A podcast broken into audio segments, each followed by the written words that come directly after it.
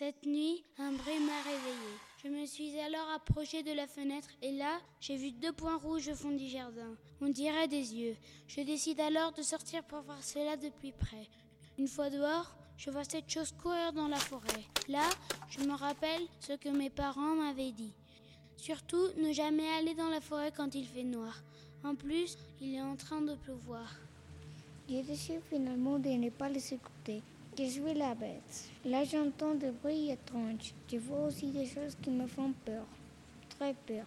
Je me rapproche des deux points rouges tellement que je finis par voir sa figure. Elle est en train de manger quelque chose. On dirait un crâne.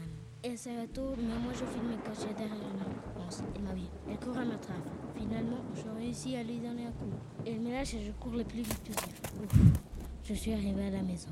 Je monte les escaliers à toute vitesse. Je rentre vite dans ma chambre et je ferme la porte. Je me cache sous la couette de mon lit, tout essoufflé. J'ai très peur.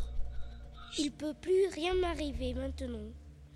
Je suis plus dans la forêt. Mais là, j'entends des bruits étranges dans la maison. Je les entends de plus en plus fort. Quand tout à coup, la porte s'ouvre.